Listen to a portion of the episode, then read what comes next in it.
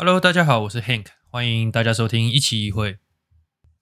呃，大家都知道加州目前在慢慢解封的状态嘛。那上礼拜五的时候，就以前呃正在目前正在南加州工作的学长，然后问我要不要去呃 Orange County 橘郡的室外球场打篮球。那因为其实呃有一阵子没有打篮球了，那其实还蛮手痒的，但是同时又很怕说呃，因为最近其实加州的呃疫情就是每天新增的人数又持续上升中，那其实就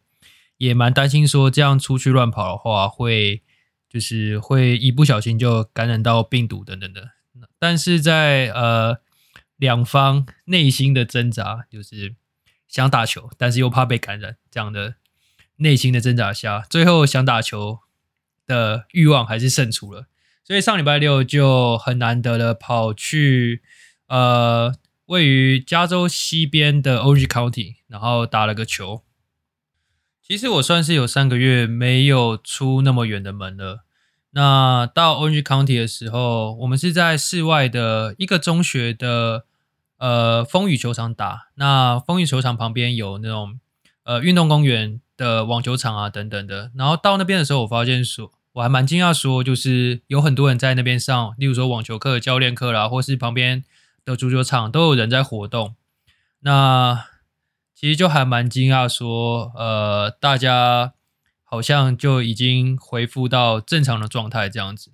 那 o g County 的话是算是加州最先。呃，也要说违反规则嘛，就是加州最先要求开放的一个城市，例如说像之前在封城的时候，然后呃，Orange County 橘郡这些这边的居民，然后每天都在抗议说，呃，我们要求就是假日要去海滩，然后散步，然后要求公园要开放，我们要有地方可以活动，大概是这样的情况。那我所在的地方叫 Riverside County，Riverside County 就比较少这样的呃。跟政府呃，跟要怎么讲呢？跟区政府抗议的这样的情况，所以我我平常出去的时候，其实就不会看到说有人在会在公园活动啊，或是呃在球场室外球场打球，大部分都人都只是在路上慢跑或者骑脚踏车而已。所以这次去 Orange County 这样呃的运动公园，有点让我还蛮惊讶的。那中午打完球之后，大概是用餐的时间，然后我们就到附近的一个日本超市，叫做米珠啊。那日本这间日本超市里面还蛮特别的地方，说它有一个像呃百货公司美食街地的用餐区，然后里面就会有很多不同的日本料理，例如说有的店会卖冻饭，然后有的店会卖，例如说山头火拉面。然后这次我们吃的是呃一个还蛮有名的牛舌饭这样子。那我们大家一到超市的时候，其实我更惊讶了，因为超市里面的人潮基本上就像是呃已经恢复到封城前的样子，根本就呃就是每一桌几乎都是坐满的，然后大家都在一个区域里面用餐嘛。那用餐的话，当然就不可能戴口罩，这样子呃的情况确实是还蛮让人担心的。不过我觉得很好的一点是，因为我的朋友都还蛮有。呃，保护自己的观念，所以我们都是选择外带，然后到附近的公园，大家一起吃。虽然说这样还是有群聚的行为，但是至少，呃，我们是到一个比较开放的环境，然后也有跟其他人保持距离。再来就想跟大家分享的，是我终于剪到头发了，因为我自己是在 Riverside 这边。那 Riverside 的话，呃，人口是。呃，人口种族比较多的是属于墨西哥裔，所以大部分的人都是大部分的理发厅都是墨西哥理发厅。那大家也知道说，呃，欧美跟亚洲人喜欢的发型不一样，那头型跟发质也不太一样，所以去墨西哥理发厅或是欧美理发厅的话，比较难剪出我们在呃比较难剪出适合亚洲人的发型，所以。这次就趁着到 Orange County 这种亚洲人比较多的地方，那就顺便在附近的理发厅剪了个头发。一开始其实我还蛮好奇，说戴着口罩的情况下要怎么剪头发的，因为口罩的话会有那个绑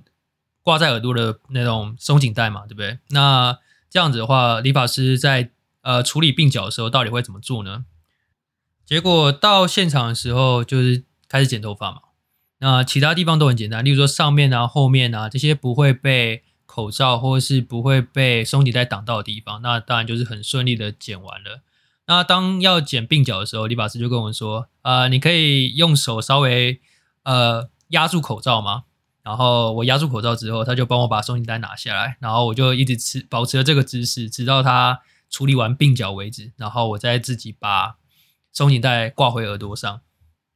那剪完头发之后，其实心情还蛮好的，因为之前呃我的头发已经留了三个月，那刘海每天都会刺到眼睛，那我甚至买了发箍，把我的刘海整个梳起来。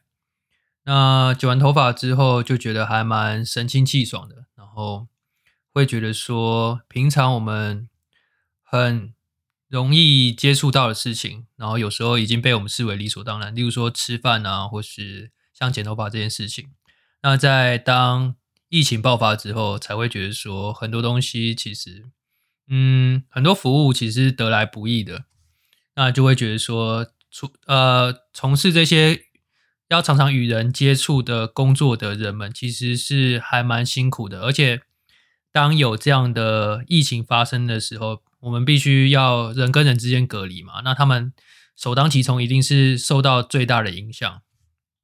那其实同时也会觉得说，我还蛮幸运，提早转了领域的。有时候就会想说，如果我还在做化工的话，可能这个时候我已经在，例如说工厂工作啊。那工厂的话，就是还是必须要时常保持在生产线上，或是常常要跟呃工厂线上的操作员。做沟通嘛，那就免不了与人的接触，或是说一定要把自己暴露在外界的环境下。那我现在呃在做 computer science 这样的工作的话，大部分时间其实都只要连到远端电脑就可以做事了，所以就会觉得说呃当时还蛮幸运，提早做了转领域的决定，所以现在才可以比较不受影响的，还可以继续保持着工作，然后也保持着可以呃。有一定效率输出的能力，所以今天就想要跟大家分享一下，当初我是怎么从化工的领域转到自工的领域。那前面第一个部分的话，会讲说，呃，动机是什么？为什么要这样转？那中间会分享说，要透过什么样的方式转领域会比较好？那最后的话会说，假设你真的很认真的想要转到自工系的话。你必须要修些什么课，这样子才会让你在转领域的过程中，或是转领域拿到学位之后，让你成为一个合格的软体工程师。最一开始故事可能要回到大学的时期。那大学的时候，我们大三、大四有一堂叫做专题研讨的课程，就是说你会成为呃专题生，大学的专题生，然后到各个实验室去做研究，这样。然后我有一个朋友，就是在某一间实验室做研究，然后后来他的研究就被发表成 paper，然后也许也有被应用在呃公司的呃产品里面，所以就会觉得说，呃，做研究这件事情很酷，而且可以为你做出来成果，可以为这个社会可能可以带来正面的影响力。那就有点像是自我成就感那种感觉，所以我也蛮觉呃蛮敬佩这位同学的，所以后来我也自己也进了研究室做专题。那我一开始做的研究其实呃专的这个领域叫做高分子，那说穿了就是化学。那我们是做呃复合型的材料，就是说我们会一个基材，就是说我们会用塑胶，然后再混上一些强度特别高的材料，然后把它混合在一起的时候去测。它的，例如说强度啊，或是耐热度啊，怎么样的？那塑胶这个东西，高分子这个东西，虽然呃还蛮酷的，毕竟是研究嘛。那研究就是去探讨说前人没有做过的事情，但是总觉得说，呃，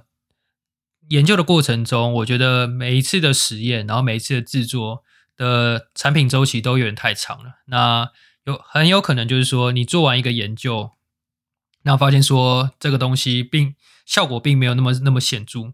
那就可能没有办法为这个社会带来很大很大影响力。我觉得最多就是说，呃，你尝试做了一个东西，但是呃失败了，然后奉劝后人不要再走这样的路，这样子。那毕业之后，呃，边准备出国考试，然后还有申请的同时，然后我也去了，呃，我也回到成大，然后去了一个绿能实验室做专题生。那那一年的过程中，最主要就是在研究呃生殖能源，尤其是藻类这个部分。那藻类的话，其实听起来还蛮酷的，生殖能源这个东西听起来是蛮酷的，然后好像也蛮有前景的。但是就像之前在做高分子一样，那你的研究周期很长，就是你可能要花一两年时间，然后才会有一点点的研究成果。而且藻类这个东西，因为你要等它生长，然后你要维持着环境的一致性，这样的话才不会有太多的变因，然后你没办法去侦测说，哎，为什么这次你做出来的结果是这样，那下一次做出来结果却跟上一次的不一样，这种不确定性。所以我觉得生物实验的话，其实是更难做。虽然它看起来很有前景，没错，但是其实呃。因为种种因素，因为生物很多都是呃不可变化，不呃可变化的因素太多了，所以反而你会花在呃做一个做出一个成果，反而你会花更多的时间，那就会觉得说，像我这样其实有一点急性子，然后想要在有限时间内发挥最大呃追求最大效率的这样的特个性来说的话，其实也还蛮不适合的。那后来我就拿到了 UC San Diego 化工硕士班的入学通知。那通常拿到入学通知的时候，大概是三月到四月之间。那出国每个学校不太一样，但是那时候 San Diego 它开学时间大概是九月中的时候，所以我有一个半年的闲暇时间。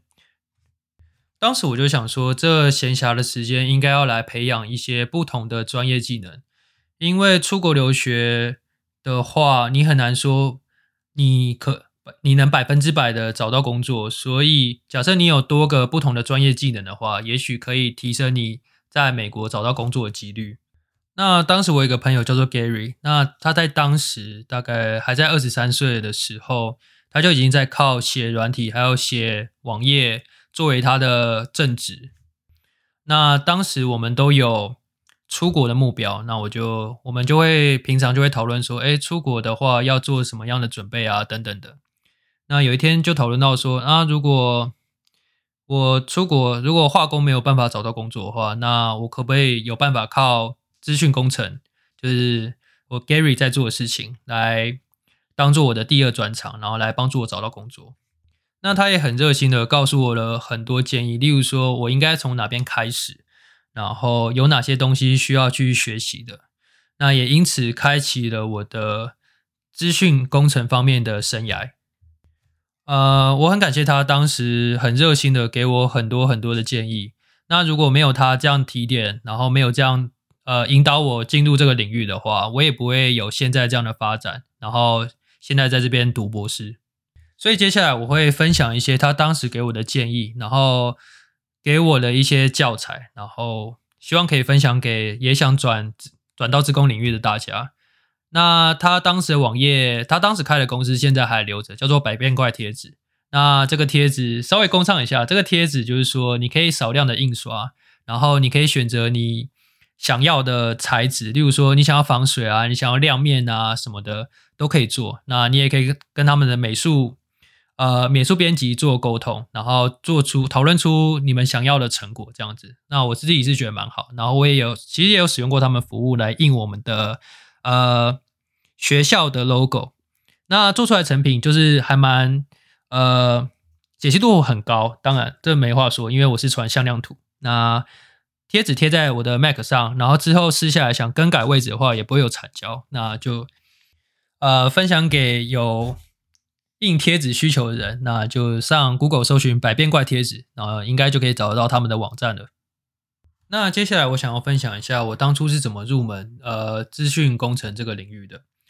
如果你是完全没有城市语言背景，然后也完全没有写过城市，那大学假设你有技概课，然后都是靠呃抄同学作业来过的话，那我建议学的第一堂第一门程式语言是 Python，P Y T H O N。那其实现在有很多呃程式语言的课程哦，那像 Coursera 上有一门课叫如何入门 Python，它是一个 Umich 的教授所开的大型的开放式线上课程。那我也上过那堂课，那我觉得他把一个程式语言，例如一些基本逻辑，例如说回圈，然后怎么定义变数等等的东西教的很简单，然后也很清楚，然后也算是有系统性的教，然后他也会出小考作业，然后。最后，我记得可能会有一些期末 project 吧。学完这堂课的话，不敢说你可以了解到很深很深的程度，但是你对写一个语言至少有一些基本了解，例如说回圈，或是怎么定义一个 function，或者是说怎么定义变数等等的，你会有一些基本了解。那你有这些基本的认识之后，你才可以呃学到下一个程度。那另外一个方式的话，就是线上也有一些网页是，他会给你一些互动性的教材，那你就是按照他呃的指令，你答他他说什么你就答什么这样子，然后你打完之后，你就可以按 submit，就是提交，然后他会就会给他就会跑你写的程式的结果对不对？借由这样的方式，就是有点像土法炼钢模仿的方式去。了解它各个一个城市语言各个不同的主题，然后比如说方选怎么用，然后或是回圈要怎么写等等的，我觉得这样子用模仿方式也是蛮有帮助的。因为我自己在刚开始学城市语言的时候，我就会觉得说，呃，程式语言其实就是你只是表达出你思考的方式，就有点像写文章一样。那写文章一开始也不会说。例如说写作文，那你一开始也不会说什么用很多种语法，呃，语法上的一些，例如说譬喻法啊、倒叙啊等等的，你都是要透过模仿别人的写法，然后来创造出你自己呃习惯的写法，然后来创造出你自己写对于写程式语言的逻辑。那程式语言其实也就是表达你想法的一个方式而已。所以我觉得一开始用这种土法炼钢模仿的方式。虽然会蛮无聊的，因为就是他的一堂课程就是给你一些固定的输入、固定的一些 input 资料，那你就是要自己写出他要求的 output，就有点像解谜一样。那基本上就不像自己在创作一样，就是只是在模仿这个课程他想要带给你什么样的内容，那你就是照着他的解说模仿出他要的答案而已。但其实我也觉得没什么不好的，因为毕竟你要创作出一个很新的东西，你必须要先模仿学习别人做出了些什么，那把那些东模仿出来的东西，模仿到的东西化成自己的想法之后，才会才有办法创造出新的东西。那除了这些线上教材之外，我后来发现说台大或是台科大等等的一些学校，他们都有在开一些。呃，城市语言相关的在职专班的课程，那我自己是觉得说上这些呃面对面的实体课程会比上线上课程还更有帮助，因为呃线上课程的话，你就必须要自己督促自己说啊，我今天就是要完成这节课。那假设你没有一定的定力的话，那你可能会越来越落后，然后最后大部分的情况通常都会是学不完，然后你的这个想法可能就。会被搁在一旁，那久而久之，可能就这股热忱就会慢慢的褪去，然后你可能就会放弃转领域的念头。那就我自己当时在 UC San Diego 上呃最初阶的城市语言课程的时候，我觉得实体课程，因为你可以看得到同学，然后教材大部分也都是有设计过，更有系统性。然后你也可以看得到老师，然后你也有一些助教的帮忙，所以你在学习起来，假设你有问题的话，你可以更快的得到解答。那这个的话是大型线上课程得不到的，因为大型线上课程每一堂的上课人数可能我不晓得有多少，但是一定会比实体课程还多嘛。那参与的老师或是参与的助教不可能呃每个学生的问题都回答到。所以大部分的情况都会是学生自己在讨论区呃互相帮忙解答。那这样学习的成果，因为你有问题的时候，你不能马上的得到解答，那学习的成果我觉得就会减减低蛮多的。所以要我选的话，我会推荐大家先上网摸索一下，就是说你到底能不能，呃，你到底对城市语言或者是说资工这个领域有没有热忱？你可以去挑一堂课来上看看。那假设你都可以跟完一堂课程的话，我觉得你至少是呃有一定的能力，然后你对你是真的想要学习跨入这个领域的那。当你有这样的热忱的时候，再去上线呃实体的课程。那实体的课程除了我刚刚说，就是你有你可以有老师或是助教帮忙之外，你也会有机会认识其他的同学。那同学跟同学之间互相讨论，会让你的进步更快。例如说，你有假设你有同学不会的话，你可以试着教他看看。那假设你教对的话。那就代表说你对一定的你对这个概念有一定的熟悉程度。那假设你教错的话，后面发现错了嘛，那就是大家一起改进，那也没什么不好的。所以我觉得一开始当然可以先试看线上课程。那你觉得上完线上课程之后，你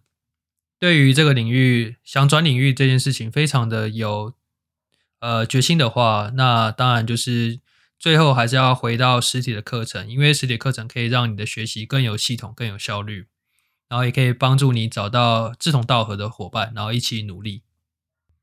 那最后想分享的是，除了城市语言之外，还要学什么课才算是真的入门？呃，computer science 资工、资讯工程的领域。那就像宝可梦里面有三本柱，资讯工程的领域里面也有所谓的三本柱。第一个就是城市语言，就是我们刚刚所谓提到的。那城市语言的话，主要就是说你用一个语言。来表达你的逻辑思考，来展现你的想法，让别人知道，或是让电脑知道。呃，除了要懂得怎么表达自己的想法之外，怎么样在电脑里面储存资料，然后让电脑里面的运算的元件可以使用那些资料来帮助使用者来完成他们想做的功能或是运算，也是一件很重要的事情。毕竟电脑最初。创造出来的过程就是为了让呃使用者能够快速的完成大量的重复性的运算，所以我会推荐大家学完程式语言这堂课之后，学的第二堂课是叫做资料结构 （data structure）。data structure 这种呃学习怎么样在电脑里面有效率的储存资料这门学科，虽然听起来还蛮抽象，但是我可以举一个简单的例子。例如说，你今天突然有个想法，然后想要来写一个程式来模拟便利商店柜台结账的情况。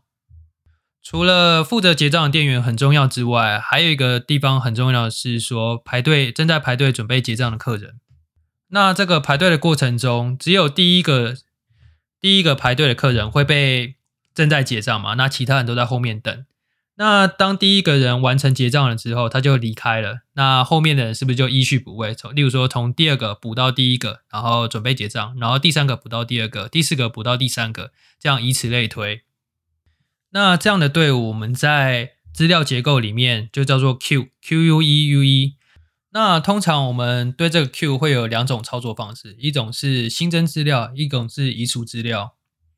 那新增资料，我们就可以想象说是。一个客人，然后要排队准备结账，那他前面可能有还有其他客人嘛，所以这个客人就会排在队伍的最尾巴。那捡资料的意思就是说，第一个客人他已经完成了他的动作，或是说他要呃去做结账的这个动作，所以我们就会把他从队伍里面拿出来，然后可能就是让他离开商店，或是准备去结账。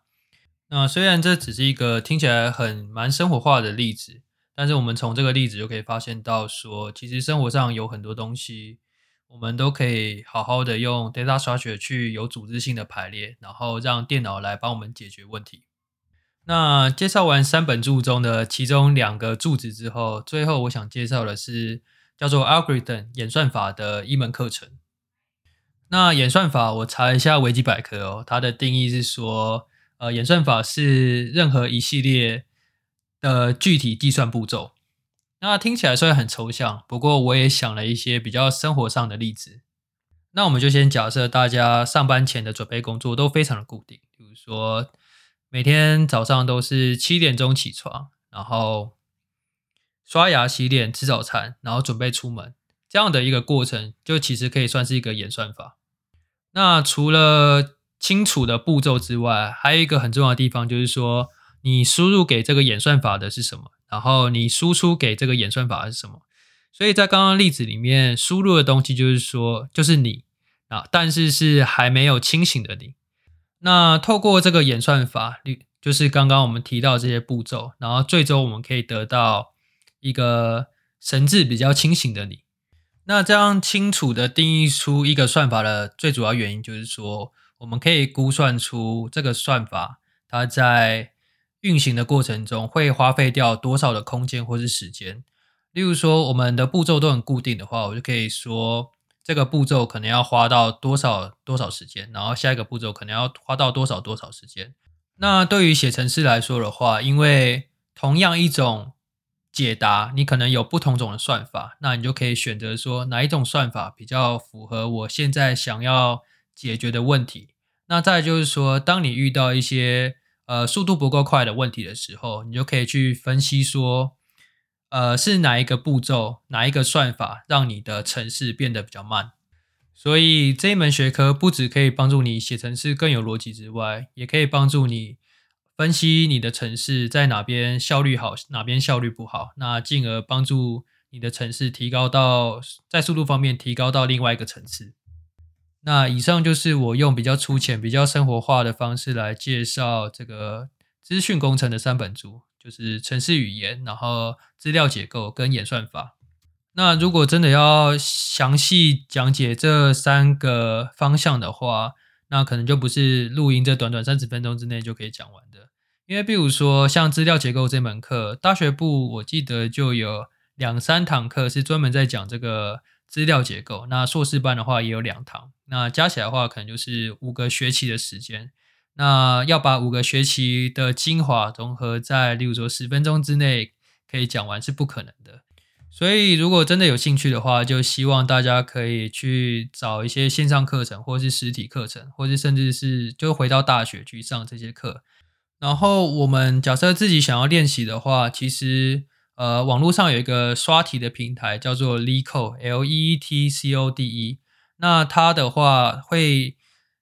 上传很多。呃，各个大公司面试的题目，那里面有包含了呃，程式语言、资料结构，还有演算法这一类这三个面向的练习题。虽然近年大家慢慢发现说，这些会刷题的工程师，并不代表说他们一定是在工作上能力很强的工程师，但是我觉得对于初步要学习，然后想要呃把这些基础知识，就是也。程式语言、资料结构还有演算法这三个部分学得很扎实的人的话，那我觉得多练习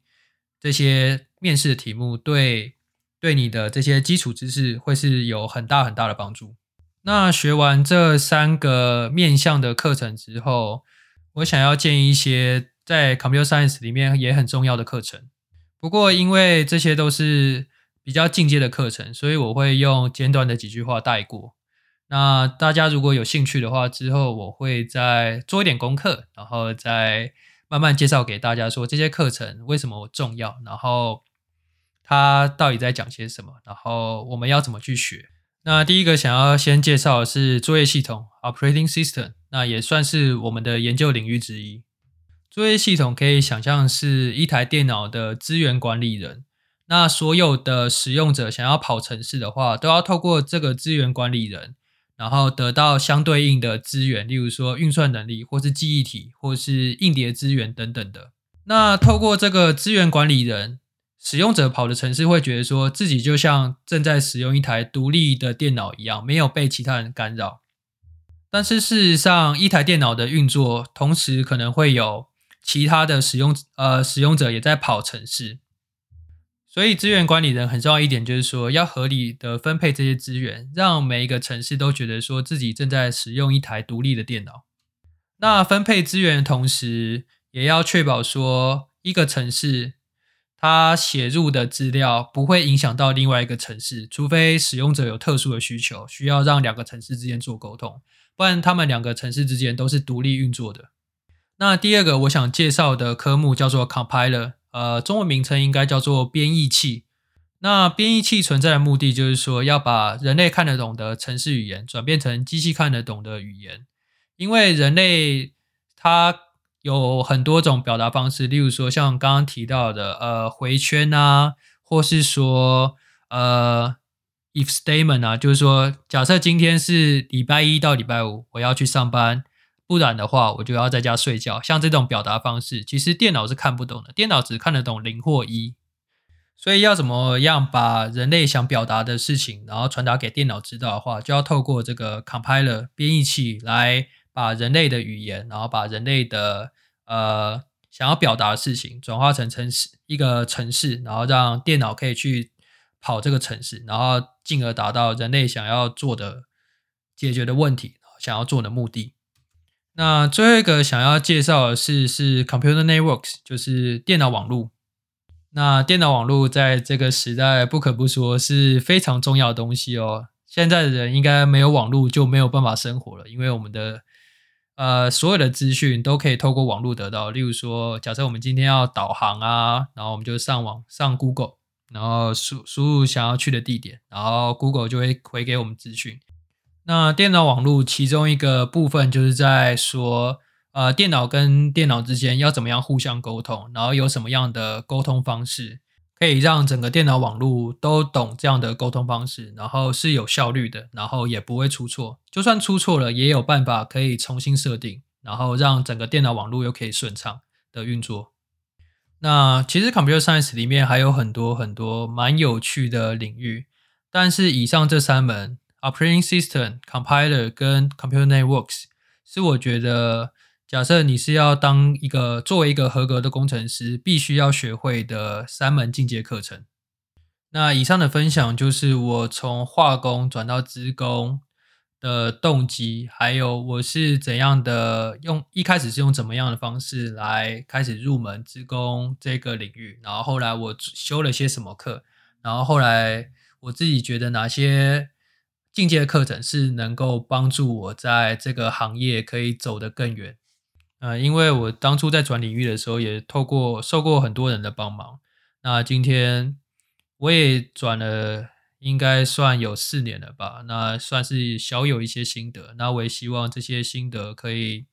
呃，可以分享给大家。那希望大家有学到东西。那这样我就会觉得说，我今天这样花时间录，虽然听起来可能会有点枯燥无味，但是希望大家还可以是可以学到东西。那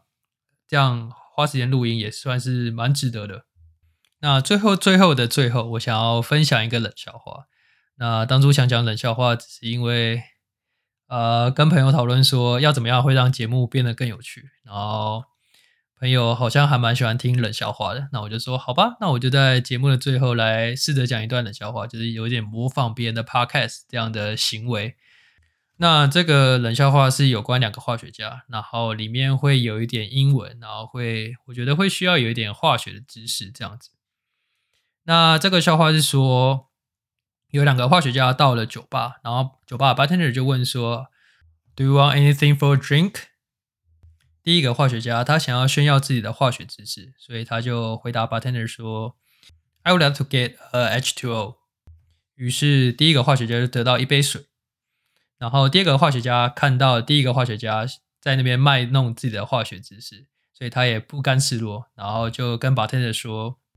：“I would like to get a H2O too。”于是第二个化学家就得到了一杯双氧水。好，今天的分享就到这边，谢谢大家收听。那我们下次再分享其他东西，拜拜。